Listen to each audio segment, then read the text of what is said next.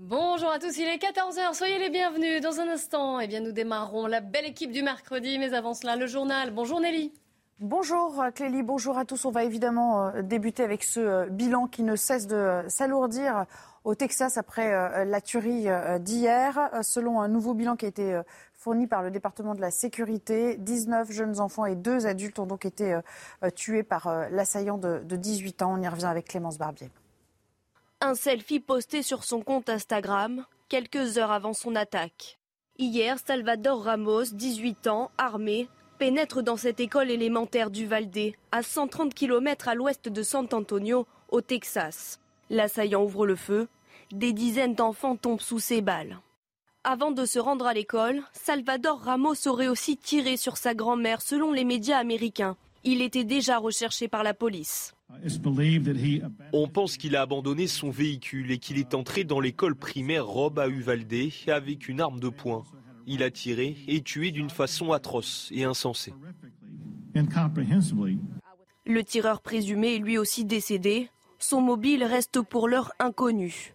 Selon un de ses anciens camarades de classe, cité par le Washington Post, Salvador Ramos était victime de harcèlement, notamment sur les réseaux sociaux. Cette attaque replonge le pays dans l'horreur des fusillades en milieu scolaire, perpétrées souvent par des auteurs très jeunes. La Maison-Blanche a ordonné la mise en berne des drapeaux dans tous les bâtiments publics pour honorer les victimes du Valdé. Beaucoup de réactions à travers le monde. Le chef de l'État, par exemple, qui a partagé un message de soutien avec le peuple américain via son compte euh, Twitter, en rappelant que les victimes n'avaient pas plus de, euh, de 10 ans pour la plupart, euh, des enfants, des enseignants lâchement assassinés. Et Emmanuel Macron qui conclut la colère de ceux qui luttent pour mettre fin aux violences et la peine et le choc du peuple américain, nous les partageons. Enfin, le pape dit avoir le cœur brisé lorsqu'il a pris connaissance de cette tuerie et il condamne, lui, le commerce incontrôlé des armes à feu. On en vient au pouvoir d'achat euh, qui euh, euh, n'en finit pas de, de, la situation n'en finit pas d'empirer puisque le budget alimentaire est en train d'augmenter pour les Français. 224 euros par personne en plus à débourser cette, année. Une hausse des prix qui oblige donc les consommateurs à changer leurs habitudes de vie. Regardez, on vous a posé la question bah, On essaye d'économiser, d'aller dans des magasins moins chers, de comparer les prix. Oui, oui, oui, il faut quand même faire plus attention, hein, mais c'est vrai qu'on essaie de, faire plus de lits. C'est vrai qu'avant, nous, on faisait des courses euh, un peu une fois par semaine, une à deux fois par semaine, mais euh, sans liste, un petit peu à l'arrache, entre guillemets. Mais là, voilà, on essaie de faire plus attention. On diminue un peu ses achats. Je diminue mes achats. Et puis ce sont des denrées à, forte valeur ajoutée, euh, mais si la flambée des prix euh, n'est pas due aux producteurs, les fruits et légumes deviennent des produits très recherchés et notamment par les euh, voleurs. De nombreuses exploitations sont régulièrement victimes de vols, notamment dans le Lot-et-Garonne. Regardez ce reportage d'Antoine Estève. Des fruits et des légumes à perte de vue, des centaines d'hectares impossibles à surveiller jour et nuit. Dans le Lot-et-Garonne, l'un des départements vergers de la France, les producteurs dénoncent des vols de plus en plus fréquents, souvent commis par des particuliers de passage. Vous avez les gens qui vont ramasser du melon, des tomates, euh, des fraises. Enfin, bon, de toute façon, les gens ne se gênent pas. Hein. Il y a aussi les réseaux de revente organisés. Ils volent les arbres fruitiers sur pied directement dans le champ. Ça nous est arrivé plusieurs fois de faire des nouvelles plantations, notamment un verger de kiwi qu'on a planté. Le lendemain, il nous manquait 25 arbres. 25 arbres et une parcelle de pommiers, c'est pareil. Il nous avait pris une quinzaine d'arbres de pommiers. Chez ce producteur de fraises et d'artichauts, les parcelles cultivées sont au bord de la route difficile à surveiller quand on travaille à l'autre bout de la propriété. Tout le monde peut s'arrêter, c'est vite fait. Hein. Il n'y a pas beaucoup de circulation, il se gare, il pique et puis ça monte. Hein. Là, on a eu la parcelle des artichauts de l'autre côté, on a vu qu'il y avait euh, sur le bord, il y avait des traces de, de, roues de voiture. Hein. Donc il y en a un qui a dû se garer, euh, c'est vite fait. Si toutes les voitures qui passent s'arrêtent et ramassent un kilo, oui, à la fin de la journée, ça va faire un trou. D'autres producteurs que nous avons rencontrés refusent de s'exprimer face caméra par peur de représailles. Pour eux, le vol chaque année, c'est 7 à 10% de pertes et une majorité d'entre eux ne va jamais porter plainte à la gendarmerie. Et puis un mot de ce qui vous attend euh, à l'occasion du pont de l'Ascension si vous décidez de prendre la voiture dès ce soir, parce que vous le savez, le week-end sera très long. Et il y aura euh, du monde à vos côtés sur les routes. Bison futé a classé rouge le trafic dans le sens des euh, départs pour toute la France. Alors pour les retours, vous le voyez euh, peut-être apparaître à l'écran, dimanche, le trafic est carrément classé noir sur tout l'Hexagone, ce qui veut dire que si vous le pouvez, eh bien, essayer de décaler quelque peu votre, votre retour à la maison. Voilà, vous savez tout, c'est à vous Clélie pour le début du débat. Merci beaucoup Nelly Denac et bienvenue sur le plateau de la belle équipe. La belle équipe du mercredi, je vous la présente. Dominique de Montvalon, soyez le bienvenu. Bienvenue également Philippe Bilger. Bonjour à Jean-Claude Dacier et à Philippe Guibert. Bonjour. Au sommaire de la belle équipe aujourd'hui, notre débat de l'actualité. Eh bien, nous reviendrons évidemment sur euh, le pouvoir d'achat qui est en hausse, le panier, le caddie des Français qui pourrait bondir de 224 euros euh, en un an. C'est moins que dans certains autres pays européen, mais quand même, que faire? Comment lutter? Comment aider ces Français qui peinent? Nous y reviendrons, ce sera, ça fera partie de notre débat. Nous reviendrons évidemment aussi sur cette dramatique, horrible fusillade au Texas qui a fait, je vous le rappelle, 21 euh, personnes décédées, 21 victimes, dont 19 enfants. Mais avant cela, intéressons-nous à ce, ce phénomène urbain, les rodéos, euh, les rodéos sauvages.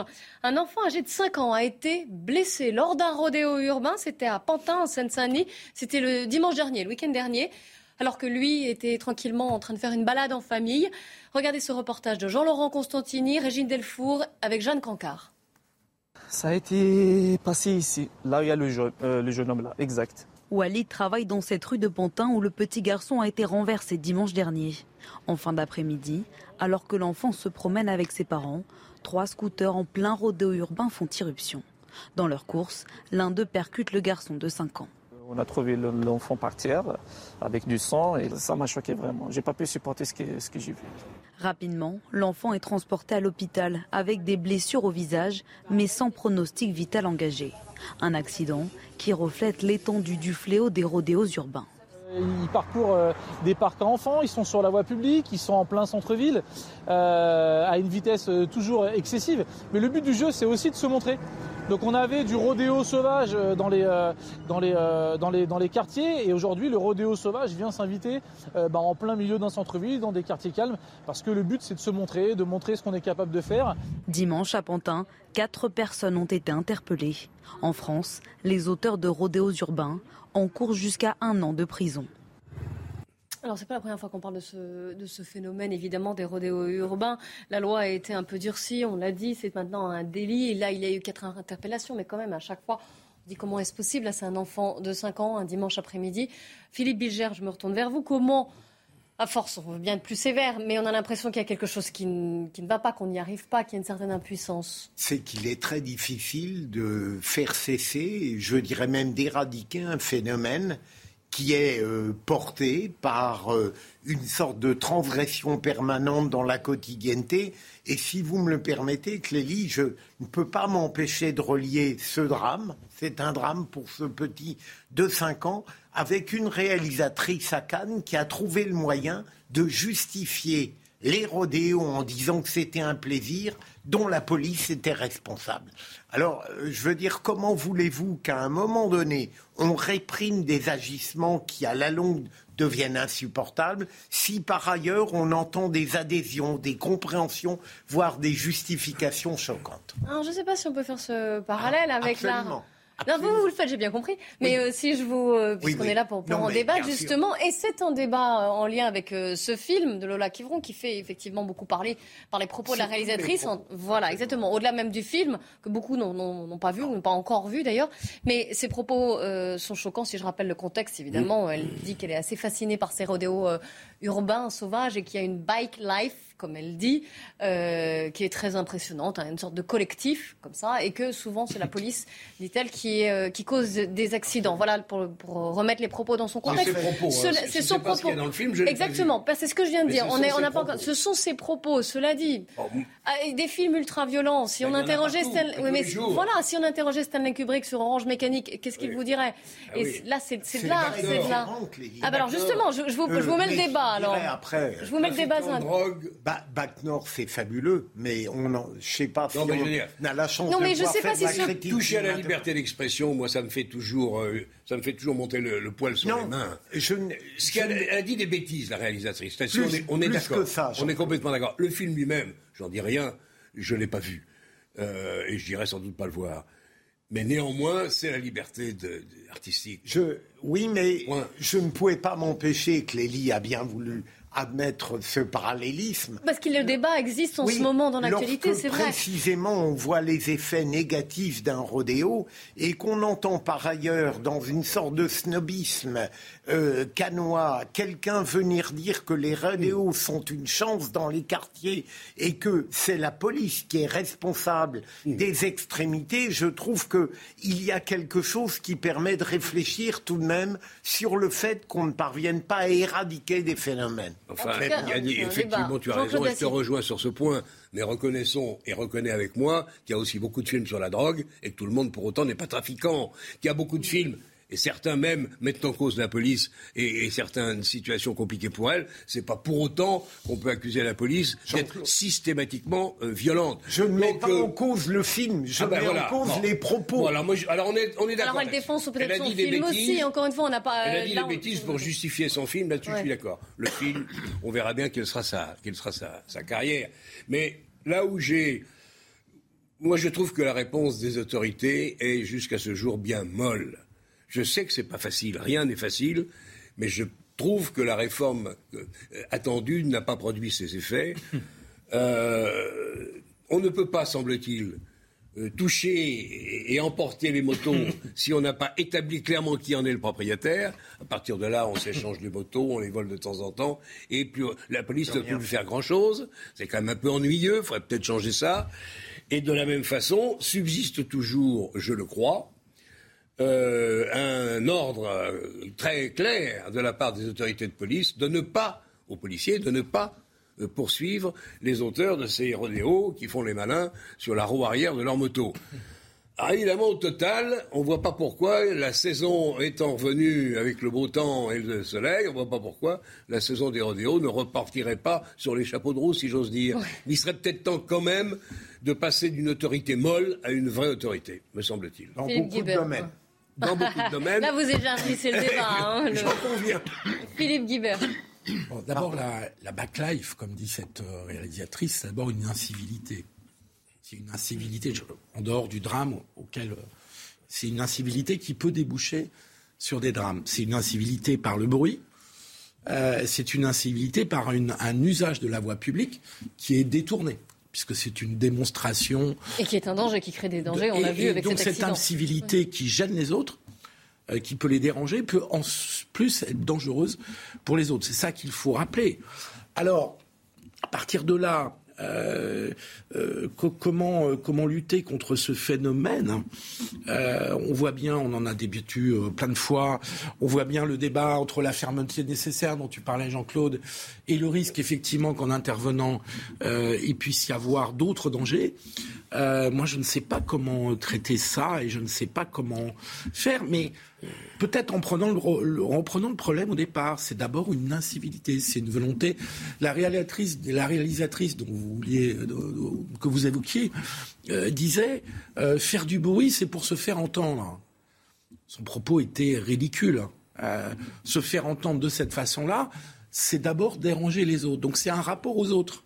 C'est un rapport aux autres qui fait qu'on a une activité qui est là pour déranger les autres et qui, en plus, dans certains cas, euh, devient dangereuse au point qu'un enfant de 5 ans peut être gravement blessé par cette activité.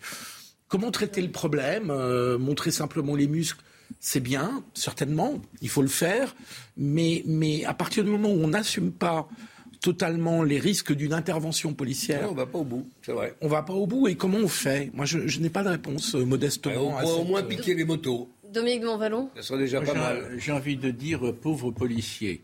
Je n'ai pas vu le film, mais euh, on, a, on a la réalisatrice. Euh, je ne pense pas, moi aussi, être très tenté d'aller le voir. Mais on a la réalisatrice qui nous explique que tout ça, c'est la faute aux policiers.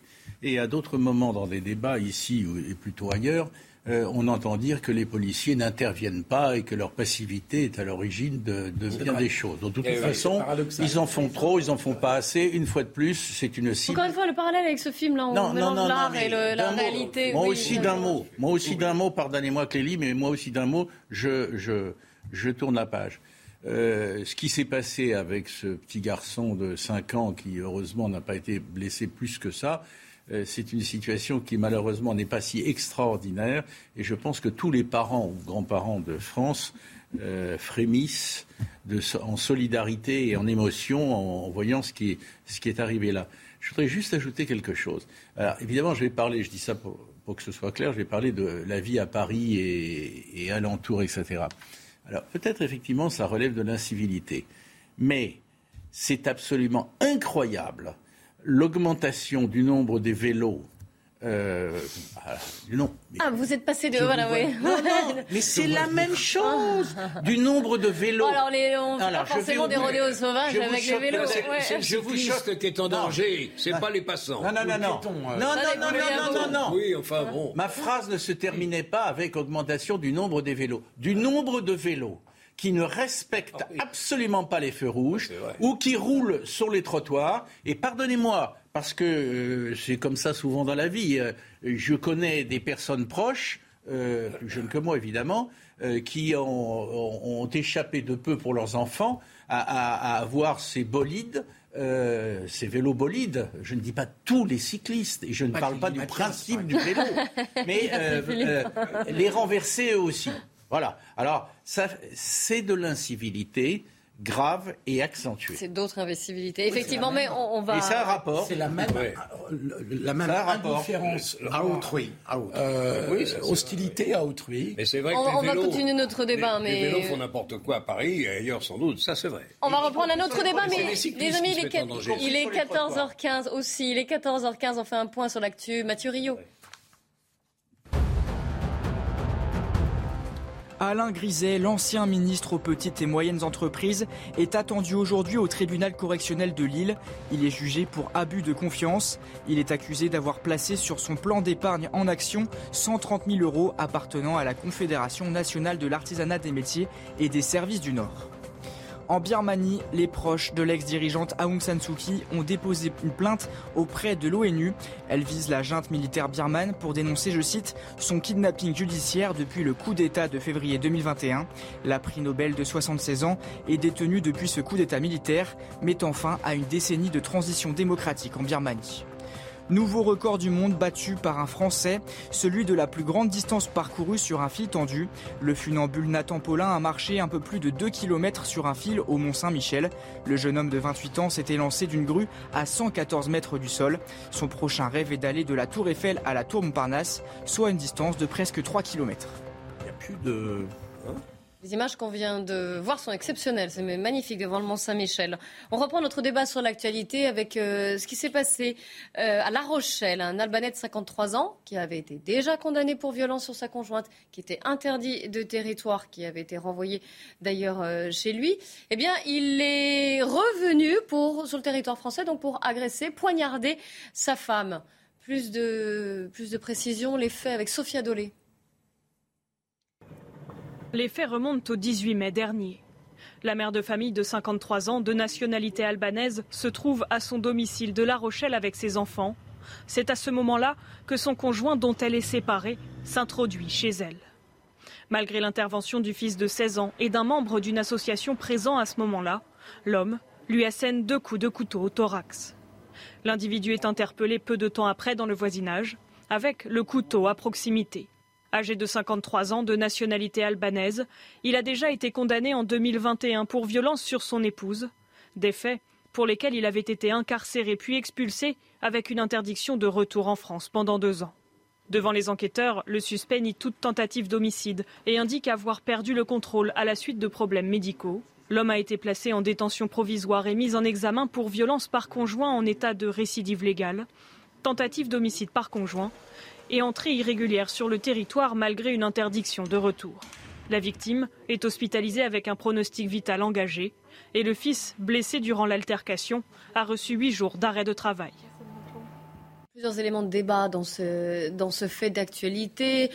Bien sûr, les violences contre les femmes, premier point. Et deuxième point, la situation des, des, des immigrés arrivés clandestinement sur le sol et de leur retour et pour une fois, Clélie, j'allais dire euh, presque du bien de l'exécution d'une peine. Il est condamné deux ans on met à exécution l'interdiction du territoire et il revient clandestinement. Alors je ne sais pas les moyens qu'on a pour empêcher le retour de gens qui ne devraient plus être en France, mais je constate qu'au moins au début, ça a été convenable. Ensuite, qu'il y ait des psychologies complètement perturbées, euh, gangrenées par la propriété d'autrui, et notamment de leur compagne ou de leur épouse, qui commettent le pire. Euh, malheureusement, euh, je ne crois pas que la justice ait autre chose à faire que sanctionner sévèrement le retour de cet Albanais pour l'acte grave qu'il a commis. Dominique de Montvalon. Je m'interroge, euh, j'ai envie, Philippe, de vous interroger. Euh, d'ailleurs, euh, qu'est-ce qui peut lui arriver à cet Albanais maintenant? Bah, Non, mais comme vous l'avez souligné, des, mesures, des décisions ont été prises. Elles ont été cette fois exécutées. Il est, semble-t-il, parti pendant deux ans. Enfin, il, il revient. Un peu moins, oui. Eh ben, qu'est-ce qui, peut bah, arriver? Non, mais je pose la question. Bah, il va être jugé incarcéré une nouvelle fois. Voilà, peut-être plus longtemps. Euh, ah oui, minimum. Il y a récidive. Oui. Parce non, que mais j'entends bien qu'il va pas, on va, va, pas lui. Si on retient la tentative d'homicide, euh, tout est possible en matière parce que lui il dit qu'il n'a pas voulu la tuer. Oui, c'est pas de sa faute. Non, mais. Vous voulez oui, c'est ce que vous avez vu dans le sujet de, de Sophia Dolé, mais bon. Oui. Ouais. Philippe Guibert. Oui, moi, deux remarques. D'abord, l'Albanie n'est pas un État c'est un État mafieux. Euh, et donc, euh, et c'est pour cette raison, je crois qu'il est tenu à l'écart de l'Union européenne, puisqu'il y a eu des demandes d'adhésion à l'Union européenne. Et donc, on a un État qui, là, accepte de reprendre ses ressortissants condamnés en France, ce qui n'est pas le cas d'autres pays dont on parle souvent, en particulier du Maghreb. Mais on a un État euh, auquel on a affaire forcément et qui n'est pas fiable. n'est pas un État fiable, c'est pas un État de droit l'Albanie. Et donc je ne connais pas les moyens par lesquels cet individu euh, dangereux euh, a pu revenir en France, mais, mais avoir une coopération juridique ou judiciaire avec l'Albanie, c'est compliqué du fait de la nature de cet État. Deuxième remarque, les féminicides, puisque c'est bien d'une tentative de féminicide dont on parle, c'est vraiment, euh, là je rejoins tout à fait Philippe, c'est vraiment l'instinct de propriété. C'est quoi les féminicides? En général, ce sont des hommes qui n'acceptent pas que leurs femmes les quittent ou soient allées voir ailleurs. Euh, bref, c'est des, des, hommes qui considèrent que leurs femmes sont leur propriété. Et, que lorsqu'elles dérogent à cette propriété, ça peut aller jusqu'au jusqu'aux violences mais jusqu'au meurtre, à l'assassinat. Et donc là, on est typiquement dans une affaire de cette nature où, un, où cet homme a considéré qu'il pouvait revenir en France bien condamné, clandestinement, pour tenter d'assassiner son épouse, parce que je ne crois pas une seconde à ses explications sur ses problèmes médicaux. Je me permets d'être un peu tranché dans cette affaire. Jean-Claude Dacier. Non, mais j'ai rien de plus d'intéressant, me semble-t-il, à ajouter. Je crois que vous avez tous les deux parfaitement raison ils ont un sentiment, ce sont des musulmans euh, sunnites, les Albanais. Très souvent. Alors on ne sait pas quelle est la religion de, cette, euh, de celui-ci. Celui-là, je ne le connais pas, il est à coup sûr musulman. Oh. Et attention. 90%, oui. Bon, bah, d'accord. Bon. Il y a beaucoup de Français bon, si vous voulez, qui ont les mêmes Je connais peu de chrétiens qui s'attaquent aux femmes, même lorsqu'ils ah, sont trompés. C'est oui, ça arrive. Oui. quand tu veux qu'on fasse Ne faisons, oh, Jean-Claude, on va pas faire ce genre de généralité, vous le savez. Ben, non, mais c'est exactement ce que Philippe a dit. Mm. C'est-à-dire qu'ils ont un sentiment de propriété de leur femme, pas touche, et si possible, on ne voit pas.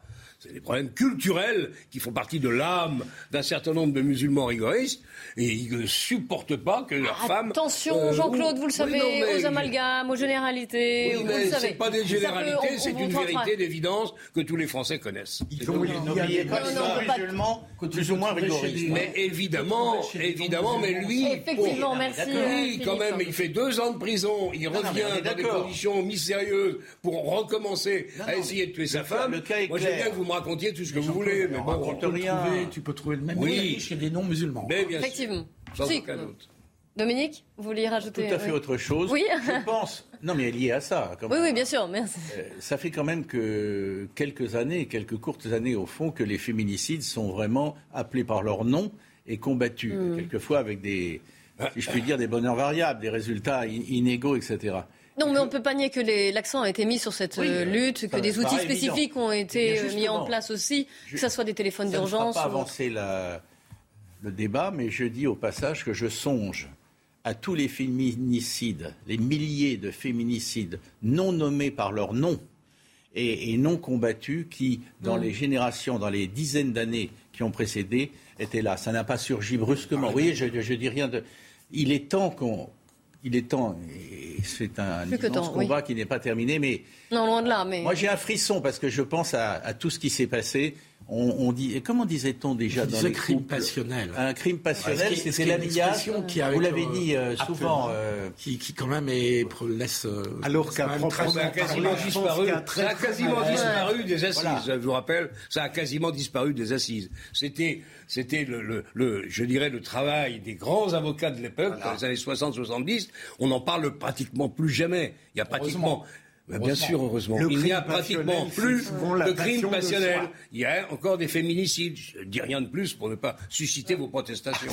Ah, Philippe Bilger, vous disiez... Non, mais le, crime passionnel aux assises, enfin, je trouve qu'il y en a peu euh, dans, leur pureté. C'est souvent le crime passionnel, c'est la passion de soi, la plupart du temps. Parce qu'en réalité, on tue rarement parce que tout à coup on est désespéré à l'idée de perdre quelqu'un. Il y a toujours une forme d'égoïsme. Mais est-ce que le crime passionnel n'était pas l'habillage de ce qu'on n'appelait pas à l'époque le féminicide? Pas seulement. non, non, mais dans certains cas. enfin, je le crains. Bon, bref, on part écrire l'histoire. Oui, Philippe Guibert? Non, je le crains, parce que la, le crime passionnel avait une, une fausse image romantique de, de la grande passion. Et le type se met à tuer sa femme tellement C'était aussi le cas des femmes qui parfois tuaient leur mari. Oui, alors ça d'accord. Je peux vous en raconter deux ou trois si vous voulez. mais vous, non, mais, franchement, oui, oui, oui, vous avez raison. Bah, non, enfin, c'est quand même plus rare. Enfin, ben, il faudrait regarder la statistique de près. Oh, bah, non, quand même. Parce qu'il y avait beaucoup de femmes qui considéraient abandonnées par leur mari que c'était effectivement insupportable et certaines sont passées à l'acte. Oui, certaines évidemment, mais euh, je pense qu'on a les chiffres parlent d'eux-mêmes. Un fait divers fameux et il y en a eu dans beaucoup d'autres pays. et autres. Oui, bon. parce que je trouve que le crime passionnel, la notion passionnelle, il y a une vision euh, romantique derrière. Mais ça exigerait toute une émission. qui me paraît mais je crois que c'est un bon débat sur rien que sur le crime passionnel. Mais euh, ce serait très passionnant. Même quand c'est la femme qui. Ce qui est plus rare quand même. Euh, faut voir. Non, non, faut pas voir. les femmes sont passionnées au moins autant que les. Oui, ça d'accord, mais. mais le passage à l'acte avec le poignard. Non, mais c'est pas le poignard en général, c'était pas le poignard. C'était le poison. Ça peut être le poison. Ouais, enfin, vous êtes parti bien loin, vous vous êtes euh, absolument égaré dans ce, dans ce débat. C'est relativement simple. Euh, puisqu'on parle des violences faites euh, aux femmes, et vous savez, on va en parler hein, de l'affaire Abad, de la polémique sur cette affaire Abad. Je, juste pour vous préciser et vous donner une information, on en débattra un peu plus, un peu plus tard en cours de l'émission, mais le, le parquet de Paris n'ouvre pas pour l'instant d'enquête en l'état. Voilà l'information qui vient de tomber. On va en débattre de cette situation. Vous entendrez d'ailleurs le témoignage d'une ancienne aide-soignante Damien Abad. Vous verrez ce qu'elle en dit et puis on parlera de cette frontière justement entre la vie privée, la politique, la justice et la morale aussi. Bravo. Vaste programme, restez bien avec nous. Et puis, il nous faut trois heures. Il nous faut trois heures, d'accord. Minimum. eh bien, c'est au programme de la, de la de seconde partie de cette émission. À tout de suite. La belle équipe qui reprend avec aujourd'hui Jean-Claude Dacier, Philippe Guibert, Philippe Bilger et Dominique de Montvalon. Dans un instant, nous allons reprendre notre débat sur l'actualité, notamment sur cette fusillade qui est survenue hier dans une, une école du Texas et qui a fait 21 morts, parmi lesquels 19 enfants. Mais avant cela, on fait un point sur l'actualité puisqu'il est 14h30 sur CNews. Mathieu Rio. Les réactions se multiplient à l'étranger après la fusillade aux États-Unis dans une école primaire du Texas. Devant le Parlement britannique, le Premier ministre Boris Johnson a présenté ses condoléances aux proches des victimes. Nos pensées vont à tous ceux qui ont été touchés par cette horrible attaque, a-t-il déclaré. 19 enfants de moins de 10 ans ont perdu la vie, ainsi que deux adultes. Le tireur de 18 ans a été abattu par la police. La situation dans le Donbass est extrêmement difficile. Ce sont les mots de Volodymyr Zelensky cette nuit dans une nouvelle vidéo. Toutes les forces de l'armée russe ont été jetées là pour l'offensive, assure le président ukrainien. Selon lui, ils veulent tout détruire dans la région. Le gouverneur général du Donbass compare la situation dans la région à celle précédemment de Mariupol. À Tirana, en Albanie, de violents affrontements ont éclaté cette nuit entre les supporters de l'AS Roma et de Feyenoord Rotterdam en marge de la finale de la Ligue Europa Conférence. Une trentaine de personnes en tout ont été blessées, dont 19 policiers, l'un à l'arme blanche. Un Albanais qui soutenait les Italiens a lui été passé à tabac à coups de chaise. Il est hospitalisé en urgence. On reprend notre débat sur l'actualité et bien sûr cette euh, horrible tuerie. il y en avait eu déjà plusieurs, évidemment. Une nouvelle fusillade dans une école primaire au Texas euh, qui a fait donc, et Mathieu Rio le disait, 21 morts plus le tueur, mais surtout 19 enfants. Évidemment, ça choque le monde entier. Vous avez vu les réactions en France, bien sûr. Boris Johnson, à l'instant, on vient de le voir. Le tueur qui a été euh, tué hein, est un adolescent de 18 ans. Il a été identifié comme étant Salvador Ramos, donc de nationalité américaine, et il aurait également blessé très grièvement sa euh, grand-mère. Évidemment, cette nouvelle fusillade, tuerie dans une école, relance le débat sur le port d'âme aux États-Unis. Vous savez que beaucoup d'Américains y sont attachés. Mais là, quand même, il y a des voix qui s'élèvent pour demander des changements. Et parmi ces voix, il y a celle du président américain Joe Biden. Adrien Spiteri. Devant le Sénat, ce législateur américain interpelle ses collègues. Que faisons-nous? Pourquoi êtes-vous ici? Après la fusillade dans une école primaire au Texas. Ces enfants n'ont pas été malchanceux. Cela n'arrive que dans ce pays et nulle part ailleurs. Une nouvelle tuerie qui relance le débat sur les armes à feu aux États-Unis. Dans le pays, 30% des adultes en possèdent, en particulier au Texas, l'un des États où il est le plus facile de se procurer une arme. Le président américain appelle à des réformes. Pourquoi sommes-nous prêts à vivre avec ces carnages? Pourquoi continuons-nous à laisser faire? Ou, pour l'amour de Dieu et notre courage d'y faire face et de tenir tête au lobby, il est temps de transformer cette douleur en action. Pour chaque parent, pour chaque citoyen de ce pays, nous devons faire comprendre à tous les élus de ce pays qu'il est temps d'agir. Selon un rapport du ministère américain de la Justice, en 20 ans, plus de 139 millions d'armes à feu ont été produites aux États-Unis à destination du commerce. Philippe Bilger, la parole en premier, c'est vous qui l'avez toujours euh, sur, les sur les débats là, quand on commence. Mais je, vais la rendre, hein, ma chère Philippe. va bien. Mais euh, d'abord, euh, cette immense tragédie, je constate tout de même que ce jeune homme, ce criminel qui a été tué, a d'abord blessé grièvement sa grand-mère. Donc c'est un phénomène privé familial. Ensuite, je crois, euh, pour échapper à la police, si j'ai bien saisi, il va assassiner 18, euh, 19 écoliers. Et moi, je voudrais. Le lobby des armes est dénoncé de manière euh, constante en ce qui concerne les États-Unis, mais c'est pas ça qui me préoccupe. Parce que je veux dire, on peut avoir des armes chez soi et on n'a pas envie forcément d'accomplir un massacre avec Heureusement? Oui, mais justement, ce qui me passionne, c'est de savoir comment un jeune homme de 18 ans est passé d'abord de la tentative de meurtre sur sa grand-mère à la volonté de massacrer 18-19 collégiens. C'est les tréfonds de cette âme-là qu'il faut examiner. Il a eu des armes, d'accord ah bah oui, mais, mais, il, aurait peut-être pas, s'il n'avait pas eu accès à des armes, il n'aurait peut-être pas fait un tel carnage. Beaucoup ont des armes et ne vont pas commettre Certes, il y a plus d'armes aux États-Unis qu'il n'y a d'Américains, mais tout de même, il a 18 ans. Il y a quelques heures, quelques jours. Qu'est-ce qu'il fait? Il va dans un magasin d'armes qui ne lui pose évidemment aucune question. On est au Texas, ils font ce qu'ils veulent.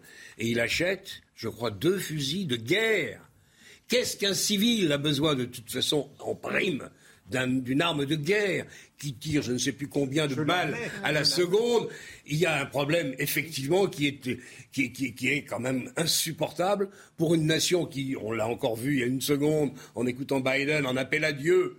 Dès, dès que l'occasion se présente, Dieu est toujours là. Euh, et en même temps, je termine. Oui, ben, God we trust, absolument. Il y croit, mais en même temps, il y a quelques problèmes qui apparemment les mettent pas en difficulté. C'est quand même comment ce pays peut se prétendre toujours et encore le gendarme du monde, le modèle de la liberté démocratique, bref, un exemple pour la planète, et tolérer encore durablement ce qui vient de se passer.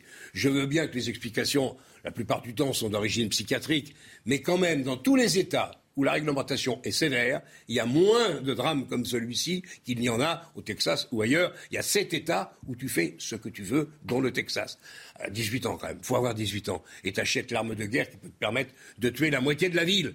Il y a quand même un problème de réglementation. Et là, que tu le veuilles ou non, tu as l'association, comme on l'appelle, NSA, la National Rifle euh, Association qui a des millions et des millions de dollars à sa disposition, qui achète. Oh, c'est un lobby C'est le problème du hein. lobby aux États-Unis qui perd qui perturbe pas, qui pollue la démocratie américaine. il y a eu un film d'ailleurs magnifique sur ce sujet, tu te souviens, j'ai oublié le titre, somptueux sur le rôle des lobbies. Ils ont tellement d'argent à la nationale machin chose qui vend des armes à qui en veut euh, euh, qu'ils achètent, il faut dire les choses. Tu as à l'heure actuelle, quelle est la situation politique aux États-Unis? Tu as 50 ou 55 députés sénateurs, je ne les accuse pas d'avoir touché de l'argent, on ne peut pas, mais j'en suis convaincu, bien évidemment. Ils sont invités partout, ils font ce qu'ils veulent. Tout est. Ils sont au service de cette association qui promeut les ventes d'armes. Tu as 50 ou 55 députés républicains qui s'opposent à une immense majorité d'Américains qui voudraient, je ne dis pas la disparition des armes, c'est impossible, mais au moins leur contrôle qu'on fasse pas n'importe quoi. Non, mais je suis d'accord, même si l'histoire des États-Unis explique beaucoup. Ah, mais ça, d'accord, mais enfin, le temps des Indiens et des cow-boys est terminé depuis un certain mais temps. mais n'empêche qu'à un moment donné, ce jeune homme est la proie de quelque chose de délirant. Hein. Oui, mais justement, c'est étonnant voilà, qu'il ait eu accès si facilement aux armes. Il est majeur. Bien sûr. Et Jean-Claude pointe le, problème essentiel, qui est celui des financements mm. privés des campagnes électorales. Absolument. On se plaint beaucoup de notre système en France sur le financement public des campagnes électorales. Il fait qu'une entreprise, et même des particuliers très riches, euh, une entreprise ne peut pas financer les campagnes, euh, de, aux législatives, aux présidentielles, aux municipales. Euh, ne peut pas financer des candidats. Et, et, même des particuliers très riches, c'est plafonné, je crois, à 7 000 euros, quelque chose. Euh, aux États-Unis, c'est du financement intégralement privé, avec des campagnes qui coûtent beaucoup plus cher. Et donc, ce qui explique, comme disait Jean-Claude, et qui pointe le, vrai problème, qui est que euh, cette euh, association très riche de, ce syndicat de défense des ventes d'armes aux États-Unis, avec toutes les entreprises derrière concernées, finance les campagnes principalement des républicains. Je pense pas seulement, mais principalement des républicains. Ce qui fait que dans la vie politique américaine, il y a un point de blocage et un point de conflit récurrent qui fait que les démocrates seraient pour une réglementation et les républicains défendent au nom du premier au nom de la Constitution américaine, deuxième, deuxième, deuxième pas, le premier, euh, défendent la liberté d'acheter des armes au nom de l'histoire des États-Unis, avec à la clé tous les six mois, euh, parfois moins, euh, ce type de drame. C'est un problème politique intérieur américain. D'ailleurs, j'admire la passion avec laquelle nous-mêmes en France, nous, on a l'impression qu'on est presque partie prenante. C'est un problème américain spécifique. On dit souvent euh, que ce qui se passe aux États-Unis arrive en Europe. Là, j'espère que ça va continuer. Là, on fait exception. J'espère que ça va continuer. Là, pour l'instant, c'est pas arrivé en Europe et ça fait un moment hein, qu'ils ont le problème. Hein, un moment. C'est vraiment un, des tragédies spécifiquement américaines. C'est lié à l'histoire américaine, à son rapport aux armes à feu, à la violence. Mhm. Et c'est un problème politique intérieur américain. On refilme là-dessus aussi, puisque chaque fois, il y a un parallèle avec le, cinéma. Là, il y a eu de nombreux films sur ces fusillades. Je, pense à Elephant de Gus Van Sant en particulier, ou Bowling for Columbine. Oui, on le risque, si on peut dire risque de le dire. Euh, non seulement il n'y aura pas de restriction de la liberté pour euh, tous ceux qui ont 18 ans et plus de s'acheter, dans certains États, en tout cas comme au Texas, des armes, mais la tragédie qui vient de se produire va inciter beaucoup d'Américains qui hésitaient encore à dire je veux être armé, je veux être armé pour me défendre. On est dans une situation. Bon, première chose. Deuxième chose, deuxième remarque, pardon. Euh, je suis tout à fait, je partage tout à fait l'idée qu'effectivement il y a comment avons-nous, euh, on revient au très fond de l'histoire américaine. Comment avons-nous euh, petits, pas bébés quand même, mais petits, tout jeunes, appris l'Amérique sans y avoir encore été. nos générations par le western. Bien, euh, par le western. C'est comme ça. ça nous, ça, nous, ça nous séduisait, ça nous effrayait. C'était en tout cas fascinant, je dirais d'une certaine façon. Là, simplement, on va jusqu'à des extrêmes. Et la troisième et dernière remarque que je veux dire, c'est que je le dis parce que j'étais frappé de ce que tu as dit tout à l'heure sur les États-Unis, que je partage.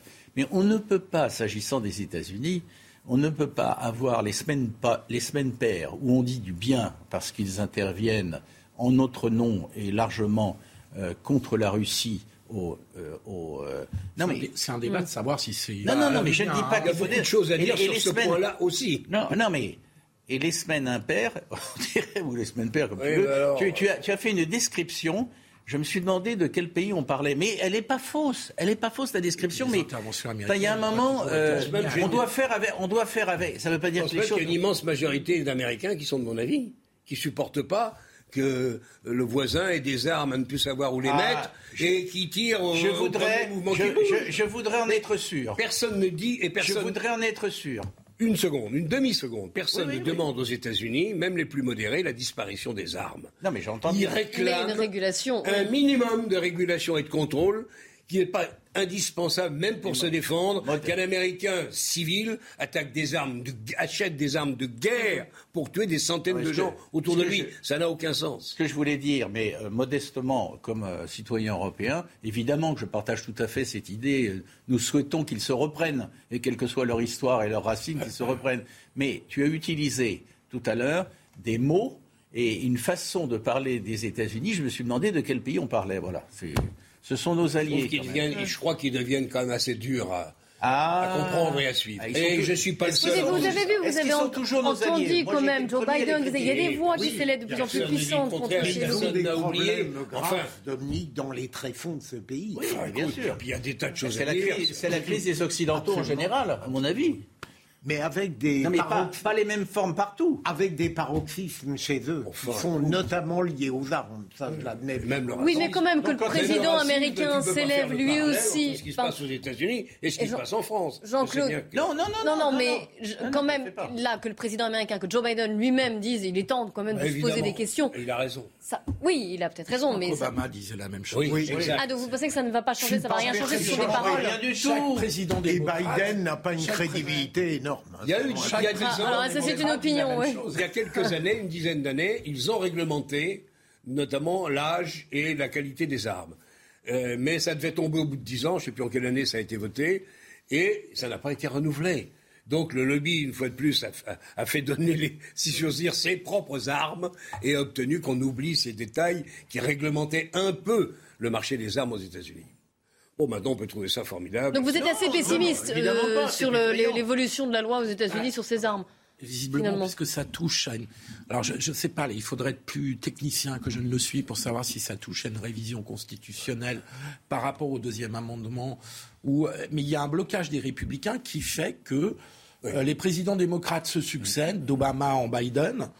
Trump n'avait pas une grosse volonté non, hein, non, de, lutter contre les. Il a plutôt favorisé. il a plutôt favorisé. Mais là, je crois qu'il s'est prononcé pour une réglementation, non? Il ah me semble bah, avoir entendu ça. C'est qu'il ne l'ait pas fait. Maintenant, maintenant, qu'il ne peut plus le faire.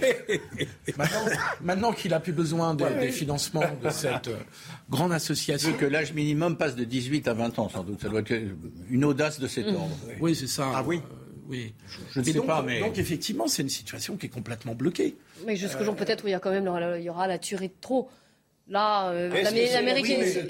Est-ce que, voilà, est-ce que l'Amérique est sous le euh, choc 19 euh, enfants. Tout de même, ma question, pardon, demeure assez essentielle. Pourquoi lui fait ça? Ah oui, oui, bien sûr, mais l'enquête va le dire. Évidemment, l'enquête ne fait que commencer. On en saura un peu plus. Il a parlé, lui. S'il n'avait pas d'armes dans sa chambre à coucher, ça serait moins grave. Mais évidemment, alors, certains, l'enquête ne fait que commencer encore une fois. Certains disent qu'il souffrait de harcèlement quand il était un peu plus jeune, voilà. Mais on en saura un peu plus avec. on, est, on, en saura un peu plus à mesure que l'enquête euh, avance sur ce. C'est notable quand même qu'il n'y ait qu'aux États-Unis que les furieux euh, aillent tuer 20 enfants dans une école. Oui, c'est Il y en a beaucoup chez eux. Ah, pas des, ah, oui, il y a beaucoup de massacres collectifs. Oui, ben c'est bien ce qu'on dit. oui, oui, par euh, en France, on doit aussi avoir des furieux. D'ailleurs, on en a. Mais... On en connaît. parfois, il ne faudrait pas qu'on en connaît, mais il faudrait mieux pas qu'il y ait des. Ils font moins dans la ouvertes pour eux. Hein. Il est 3h moins le quart, on va faire un point sur l'actualité avec Mathieu Rio, et puis juste après, on reprend notre débat sur la politique française cette fois. Cinq cas de la variole du singe sont désormais confirmés en France. La haute autorité de santé recommande de vacciner les adultes ayant eu un contact à risque avec un malade, y compris les professionnels de santé. Selon la HAS, cette stratégie paraît pertinente au regard des délais d'incubation de la maladie et de la stratégie vaccinale adoptée dans les autres pays européens. Fin de citation. L'entraîneur de l'équipe féminine du Paris Saint-Germain, suspendu hier, Didier Olé-Nicole, est accusé d'avoir eu un comportement inapproprié dont la teneur n'a pas encore été communiquée. Selon le club, ses faits et ses propos, s'ils étaient confirmés, seraient incompatibles avec les valeurs sportives et humaines du Paris Saint-Germain. La Corée du Nord a lancé hier un missile balistique intercontinental présumé. C'est ce qu'a déclaré l'armée sud-coréenne. Un tir seulement quelques heures après le départ du président américain Joe Biden dans la région. Selon Séoul, au moins trois missiles ont été tirés dans la banlieue de Pyongyang en direction de la mer du Japon.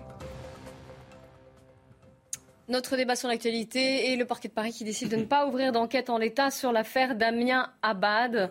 Euh, pour l'instant, je vous rappelle que Damien Abad est accusé de, viol et de violence sexuelle par deux femmes. Cette polémique continue, ça empoisonne ce premier gouvernement euh, d'Elisabeth Borne. On va y revenir, hein, justement, c'est ce que je disais sur ce lien entre la vie politique, la vie privée, la morale et la justice, bien sûr. En tout cas, pour l'instant, pas de, pas d'enquête du parquet en l'état. Et puis les témoignages aussi qui affluent, notamment hier chez Laurence Ferrari, euh, le témoignage d'une aide-soignante qui a euh, aidé, soigné Damien Abad. Écoutez ce qu'elle dit. Il est dans la capacité de, de mettre une chemise, encore moins de la boutonner. Il n'est, c'est pas possible non plus de pouvoir mettre des chaussettes. Euh, à, accrocher une ceinture, euh, fermer une, une braguette, euh, faire des lacets, euh, tout ça, ça lui est complètement impossible.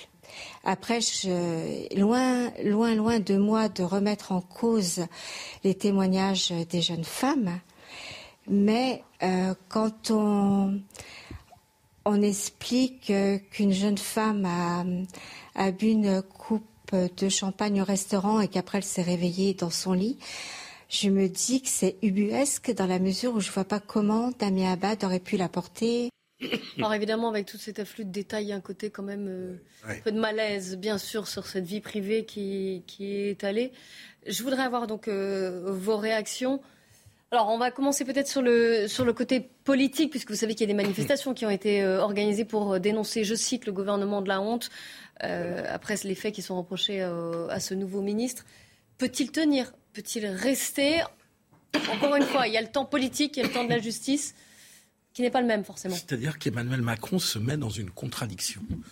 Avant, il y avait, il y a longtemps, il y a 20 ans, 30 ans, ce qu'on appelait la jurisprudence baladure. Un ministre mis en examen, ça démissionne.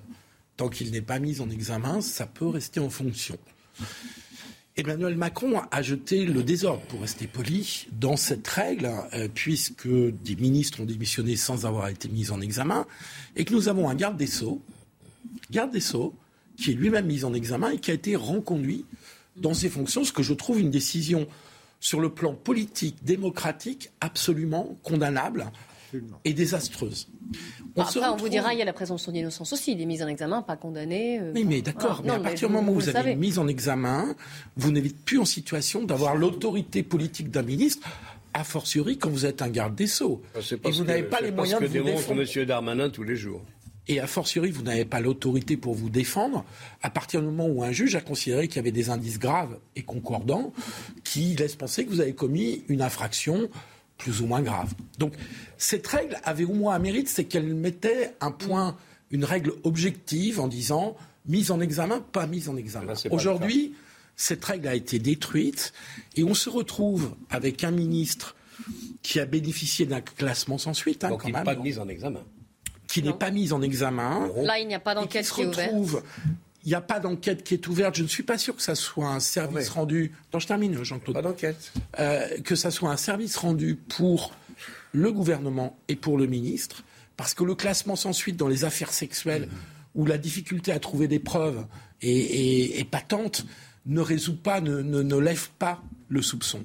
Donc, voilà, on se retrouve dans une situation qui est politiquement très difficile à gérer et où l'exécutif a supprimé toute règle acceptable. Et donc forcément les appels à la je, termine quand même. Hein, oui, mais... Terminez, Philippe, c'est moyen. mais vous savez, il bougonne, il bougonne. Mais je vais vous donner la parole, Jean-Claude. On va laisser terminer Philippe. C'est mon point de vue, si tu veux. Philippe le partage. oui, sûrement, il le partage. Et donc, je trouve qu'on est dans une situation insoluble parce que juridiquement, il n'y a pas de raison qu'il démissionne. Politiquement, il est dans une situation d'une grande fragilité. Il va faire comme monsieur. Alors, Jean-Claude Dacier. Le tout est de tenir bon. Si M. Darmanin n'était pas coupable, il semble que, semble que toutes les décisions de justice aient confirmé ce point de vue. Je sais rien, je suis très loin de ce dossier. Il est maintenu dans ses fonctions et il a aujourd'hui obtenu une série de non-lieux qui, a priori, le mettent à l'abri. Le, le, cas de M. Abad. Le classement sans suite.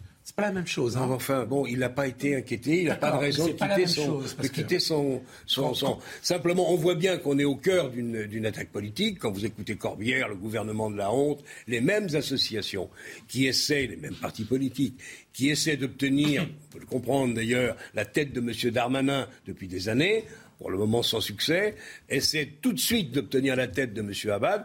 Peut-être y parviendront-ils, parce que c'est vrai que son job va pas être facile. Mais enfin, regardez-le chaque seconde, il vit son handicap d'une manière extrêmement lourde. Moi, je ne le connais pas intimement, mais enfin, on l'a vu et reçu ici à plusieurs reprises. Quand vous le voyez, vous disiez, ce type, vous lui dites, ce type a violé je ne sais combien de femmes, attention, c'est dangereux. Vous, vous, dites, c'est quand même des choses. Tu t'avances un peu. Oui. je m'avance, oui, mais si on s'avance pas, on n'en sort pas. Donc je dis simplement que, comme par hasard, c'est sorti. Comme par hasard. Je ne vois pas pourquoi on mettrait en doute la parole de ces femmes non plus. Mais, un classement, classement sans pour l'une. Alors, pour, pour la seconde, il n'y a pas de plainte. La seconde, il n'y a pas de plainte. Moi, le jour où il y a une deuxième plainte qui est reçue avec enquête, je change d'avis. Mais on est quand même bien obligé de s'incliner devant la justice, quand même. Ou sinon, c'est ce qu'on a dit ce matin à un invité de, Pascal Pro qui a dit on a réinventé le pilori. Mm. Et le pilori, je suis désolé, il est dans les salles de rédaction très souvent. Le classement sans suite, Clélie, si je ne me trompe ah, pas, petit point de justice. A, été, a été motivé par le terme infraction non caractérisée. Je serais très curieux de voir l'enquête qui a été classée sans suite. Hmm. Je ne la verrai jamais. Deuxième élément, euh, c'est vrai que le parquet de Paris n'avait pas de raison euh, d'ordonner une enquête à partir du moment où un classement sans suite a été ordonné. Troisième élément, euh, vous l'évoquez, Jean-Claude, il y a une personne qui ne dépose pas plainte, qui a décidé de ne pas déposer plainte, et ça a été repris par une association qu'on peut qualifier de militante, même, qui a redonné du lustre. Alors, il y a un quatrième élément, il y a une Laurence Rossignol qui avait dit, et je serais pas loin de partager ce sentiment, mais avec de terribles risques, elle avait dit que ce soit judiciaire ou pas, de toute manière, c'est pas décent que quelqu'un qui a été mis en cause de cette manière reste au gouvernement. C'est un point de vue qu'on pourrait adopter, mais alors on imagine les conséquences qui pourraient en résulter. N'importe quelle femme ou homme pourrait mettre en cause de manière inconsidérée. Voilà. Qu'elle le dire, et ça suffirait. Ce que tu dis, Oui, avant de donner la parole à Dominique de Montvalon, très rapidement. Dans les entreprises aujourd'hui, parce qu'il y a quelque chose qui est gênant, c'est que ce qui se passe en politique et au gouvernement, ne ressemble pas à ce qui se passe dans la société. Les entreprises aujourd'hui, quand euh, il y a une entreprise de, publicité qui est concernée en ce moment même, il y a une mise à pied des deux personnes euh, mises en cause sur la base du soupçon, quitte à les réintégrer aussitôt que l'enquête interne sera terminée avant même saisie de la justice, qui elle est très longue. Donc, on voit que dans la société civile, dans les entreprises, l'exigence est plus forte qu'en politique. Et donc, il y a un moment pour la politique de rester sur la base.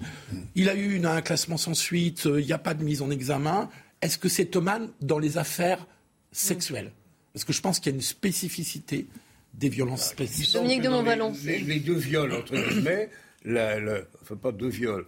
La première, la première plaignante reconnaît qu'elle a eu un premier rapport sexuel consentante. Oui, mais ça, ça n'empêche pas. non, ça n'empêche pas, mais enfin, ça, Dominique ça de le dossier.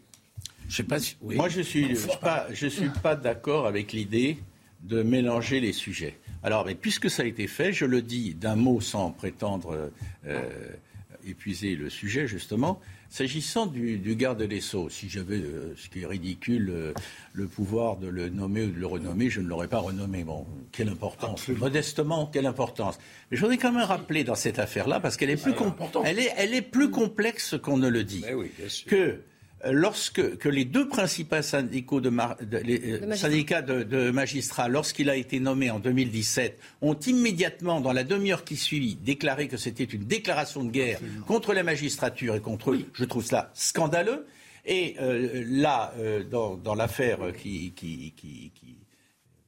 dont, dont, je parle, que j'évoque, pardon, il y a une bizarrerie, mais c'est pas le sujet parce qu'on parle de non, Mais il y a une bizarrerie. Mais je le dis parce que parce que c'est plus compliqué que. Encore une fois, il faut de la complexité dans ces. Il y a une bizarrerie. Les deux principaux magistrats, et vous ne me démentirez pas sur le point factuel, les deux principaux magistrats de, de France ont choisi de ne pas aller à l'investiture du président de la République. C'est un acte formel, c'est un acte républicain. On ne parle pas de ça. Non, mais qui a parlé de.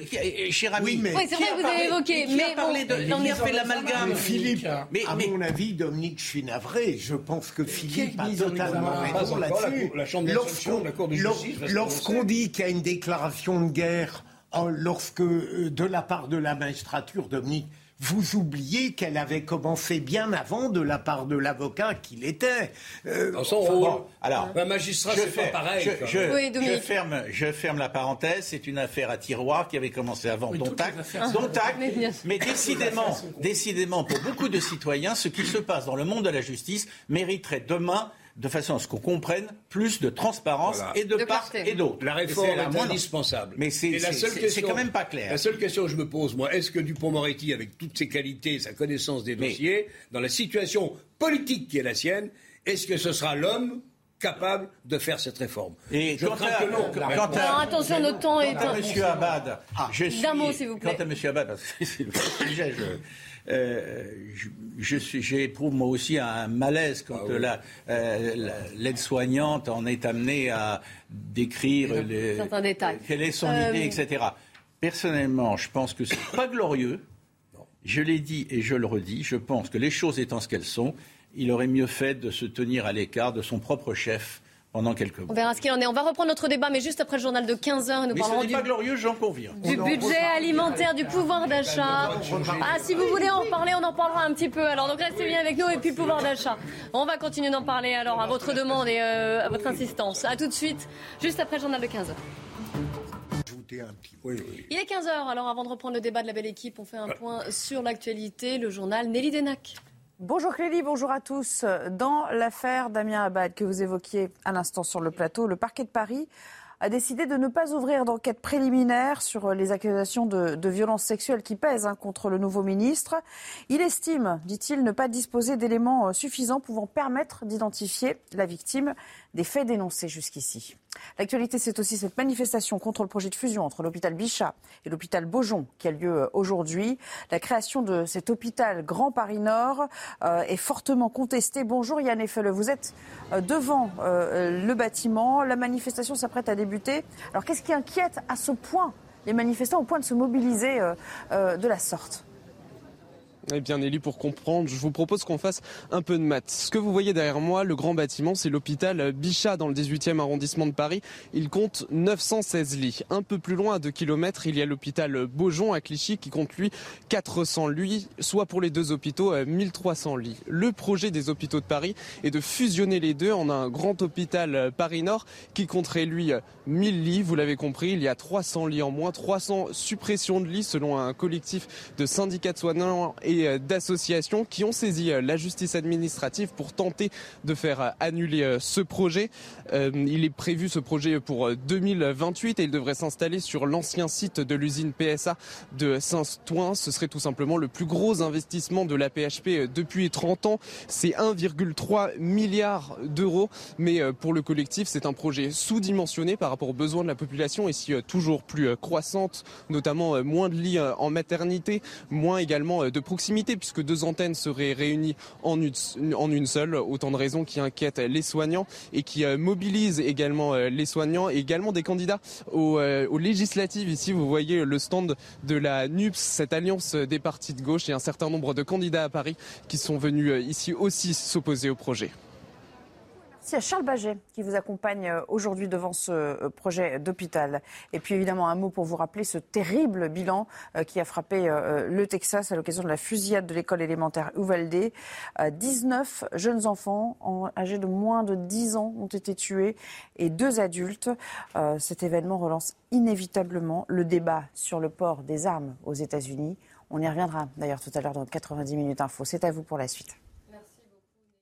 Denac. Et nous, on va revenir sur la polémique euh, euh, qui concerne le nouveau ministre Damien Abad. Et je rappelle, et vous l'avez dit, euh, Nelly, que le parquet, pour l'instant, n'ouvrait pas d'enquête préliminaire. Alors, on va faire le point avec, je vous le rappelle, autour de la table aujourd'hui, Philippe Guibert, Jean-Claude Dacier, Dominique de Montvalon et Philippe Bilger, à qui je redonne la parole à ce sujet. Vous vouliez préciser les choses. Toujours pareil, on est sur cette encore une fois, sur cette frontière, cette différence entre la vie politique, la morale, bien sûr, et la justice. Moi, je voulais dire juste un petit mot, sans surestimer encore une fois l'affaire elle-même.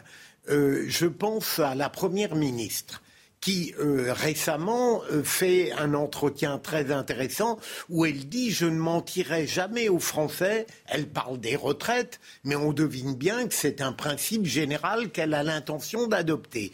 Et là, je crois comprendre tout de même qu'elle euh, a été tenue au courant avant la nomination du ministre Abad de, de la réalité d'une plainte, celle de 2017. Alors, encore une fois, ça peut apparaître dérisoire, mais je constate tout de même qu'elle a un rapport euh, pas totalement authentique avec la vérité dont elle s'affirmait l'incarnation. Philippe, c'est sévère comme remarque quand même. Parce que la traiter, au fond, euh, de femme arrangeante avec les faits. Euh, vous dites qu'elle était au courant, je ne sais pas. Elle dit le contraire. Euh, bon, alors, qui a tort, qui a raison? Honnêtement, je pense que bon, on verra ce qu'elle fera, cette, cette euh, Elisabeth Borne.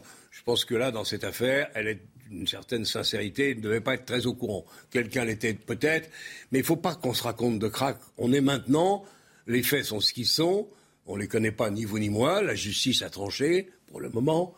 Mais on est en pleine politique. Il s'agit d'obtenir la démission.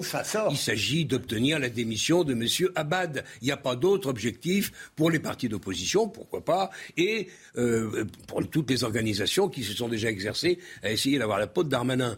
On est dans une volonté, pourquoi pas, euh, mais encore faut-il que les moyens soient acceptables et, moralement euh, responsables. Il s'agit d'affaiblir l'équipe qui vient à peine de se constituer, qui a peut-être commis des erreurs, c'est possible. Mais attendons peut-être un peu que les choses euh, se mettent en place, que la justice dise son mot. Pour l'instant, il semble que dix ans après les faits, elle n'ait pas grand-chose à rajouter. On verra, parce que je pense que s'il y a une qualité que possède et euh, euh, Mediapart, c'est d'être, euh, hein, ils sont bien accrochés à leur. je suis même surpris qu'il n'y ait pas une deuxième plainte qui soit déjà arrivée. Ça ne devrait pas tarder. Donc la bataille politique, la bataille politique n'est pas terminée, mais on est en plein dedans. C'est tout. Voilà, moi je dis rien d'autre. Je suis comme vous, je connais pas le détail du dossier. Je dis simplement qu'il faut essayer quand même d'avancer là-dedans avec une certaine honnêteté, ce qui n'est pas toujours le cas des politiques qui ont d'autres intérêts. Prudence aussi. Vous avez des choses qu'on ne sait ou qu'on ne sait pas au-delà de la bataille politique, parce que tu as raison, il y a évidemment une dimension politique dans, le moment qu'on vit, euh, il faudra quand même se poser des questions sur la responsabilité pénale des ministres pour des actes en dehors de leurs fonctions, comme on dit. Euh, où là, je trouve qu'on n'est pas dans une situation satisfaisante. Et, je répète que euh, Emmanuel Macron à complexifier, pour pas dire autre chose, la situation en mettant fin à cette règle mise en examen d'émission. Et pour les il y a pas mais là, il n'est pas mis en examen. Ouais. Il y a pas fois, lui, il n'est pas, mis, il pas mis en examen. Mais je, je suis d'accord. Il pense à. Non, je parle de Dupont-Moretti. Ah, d'accord. Ah, ouais. ah, Parce que là, on était sur l'affaire. Oui, pareil, on revient, on fait des. Donc, et pour les, les, les, les actes de, de, ou les crimes ou, les, ou la délinquance sexuelle, il faudra sans doute en venir à trouver des règles spécifiques. Oui, je suis il faudra y travailler. C'est très compliqué. Si il, faut, il, faut, écrire un texte. Mais il faut, il, faut, il faut essayer de fixer des règles. Parce que là, on est dans, dans une situation hyper insatisfaisante. C'est-à-dire que moi, je te rejoins. On ne peut pas faire démissionner un ministre juste sur une accusation comme ça. Parce que sinon, on entre dans un système où il n'y a plus aucun gouvernement qui tient, il n'y a plus aucun ministre qui veut être ministre d'ailleurs, hein, parce que à ce moment-là, on parle dans un truc euh, où il n'y a plus aucun contrôle, où il n'y a plus, où il y a plus rien. Mais on ne peut pas se, se, contenter du statu quo. C'est ce que je disais il y a une seconde. On a réinventé le, pilori. Euh, et euh, on joue, nous, médias, globalement parlant, hein, un certain rôle. C'est finalement nous qui allons obliger le gouvernement peut-être, et M. Abad peut-être, à s'effacer. C'est-à-dire que la sanction, c'est les médias qui vont la prononcer. Moi, ça me fait réfléchir un peu quand même. Ça me gêne même un peu, pour être tout, à fait clair, ça me gêne même beaucoup. Oh, on peut comprendre, non Un pilori relativement doux, mon cher Jean-Claude, pour la personne qui en est l'objet. Bien évidemment, c'est pour Vous allez vous retrouver, euh, Jean-Claude, dans les propos de Franz-Olivier Gisbert, qui était l'invité euh, ce matin de la matinale. Écoutez-le.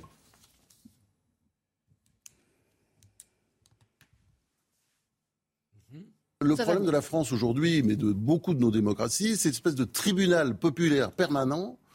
Euh, euh, voilà, on ne connaît pas le dossier, on juge, on dit, on jette des anathèmes, des opprobres, enfin, c'est un grand sentiment de malaise devant cette histoire. toute cette histoire étalée. Non, mais vous n'avez pas le sentiment. Étant dit, oui, mais est-ce qu'il peut rester selon vous? Bah, Bien sûr, en principe, il y a la présomption d'innocence, bien entendu. Jean-Claude Dacier. Bah, on est à peu près du même avis, C'est bien ce qui me semblait. Hein. oui, je confirme. C'est, La présomption d'innocence ne peut pas suffire. Euh, non, mais Philippe a, pleinement raison. C'est pas peut-être le sujet absolument prioritaire, mais il faut sortir de ce flou entre la présomption d'innocence, entre les actes commis par des personnages publics dans des activités privées et autres. Il faut qu'on y voit clair. Je reconnais que c'est pas facile. Hein. Ah non, à écrire, c'est pas facile. mais là, c'est pire. Là, c'est pire. Je serais aussi d'avis qu'on soit euh, très sourcilleux pour savoir qui sont les accusateurs Parce que dans le cas précis, non mais il y a des. La deuxième, on ne la connaît pas. C'est des non, non, non, non. Il y a, il y a un groupe, il y a un groupe euh, qui a euh, une façade euh, difficilement contestable. qui entend lutter contre toutes les... Ah, vous parlez de l'Observatoire des violences sexuelles en politique Pardon, oui, je sais. Je, oui. Et tout, tout, le monde sait maintenant, c'est peut-être pas toujours dit sur la place publique, mais enfin que les, les les pièces, les, les, personnes euh, décisives dans ce groupe sont évidemment des amis de Jean-Luc Mélenchon. Ce qui n'empêche qu'il faut rappeler. Non, mais je ne dis pas qu'ils disent des choses fausses pour autant, mais c'est pas inintéressant. Ça leur arrive parfois. Et il faut rappeler. Ça leur arrive. Tout à fait. Tout il y a, des études, c'est sur vos trentaines. Après, ils diront qu'on n'a pas fait de campagne, qu'on n'a pas parlé des vrais sujets avant les législatives. il faut quand même rappeler que la parole des femmes, il y a eu des études menées, je crois, aux Totalement. Le taux de mensonge hein, des femmes qui euh, accusent un homme de viol, c'est 5%. Mais, mais totalement d'accord. Mais, bien, mais elles n'ont pas été écoutées C'est bon, le rappeler Oui, mais le, le, gros problème aujourd'hui, c'est très important que la parole des femmes se libère. Ce que je trouve anormal, c'est le sentiment parfois que cette parole induit forcément une présomption de culpabilité. On n'a plus le droit de discuter.